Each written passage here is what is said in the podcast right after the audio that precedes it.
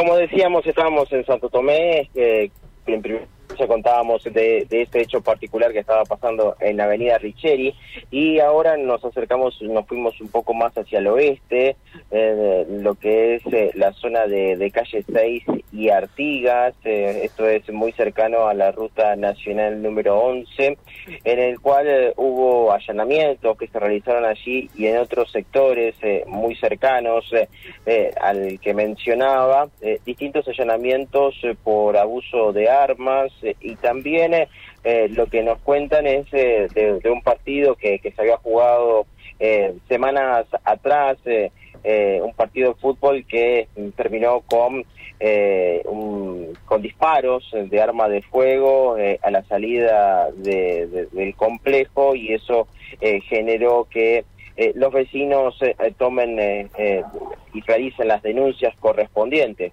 Eh, recordemos que aquí en esta zona de la ciudad de Santo Tomé también hay varios eh, eh, tiroteos que se han efectuado en diversas ocasiones y eso ha alertado a los vecinos y también inclusive como por ejemplo la escuela Perón que también está en este lugar en, el cual bueno se, se, encuentran desprotegidos ante esta situación hay que decir que estos allanamientos dieron con armas de fuego y también con eh, personas aprendidas.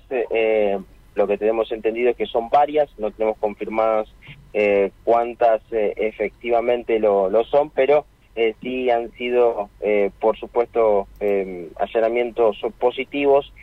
reitero, esto estamos en la zona sur de la ciudad de Santo Tomé, muy cercano a lo que es la ruta nacional número 11, ya muy cerca también de, de Sauce Viejo es donde se han dado este tipo de allanamientos que comenzaron muy temprano en la mañana. Bueno, muy bien. Novedades, ¿eh? En la ciudad de Santo Tomé, ámbito policial. Gracias, Mauro, gracias, ¿eh? Abrazo. Chau, chau.